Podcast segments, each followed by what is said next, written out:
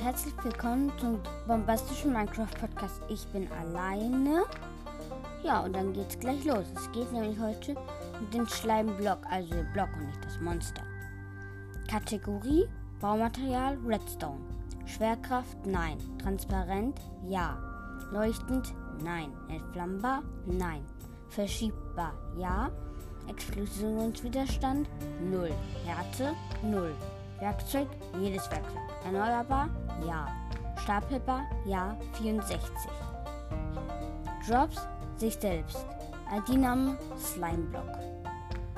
Man macht einen Schleimblock mit neun Schleimbällen in jedes Feld in der Werkbank 1. Da hat man einen Schleimblock.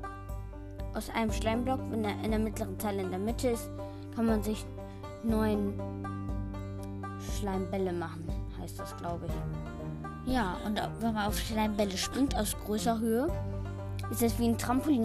Da wird man wieder hochgeschleudert. Man kriegt auf den keinen Fall Schaden. Und sind sehr schnell abzubauen.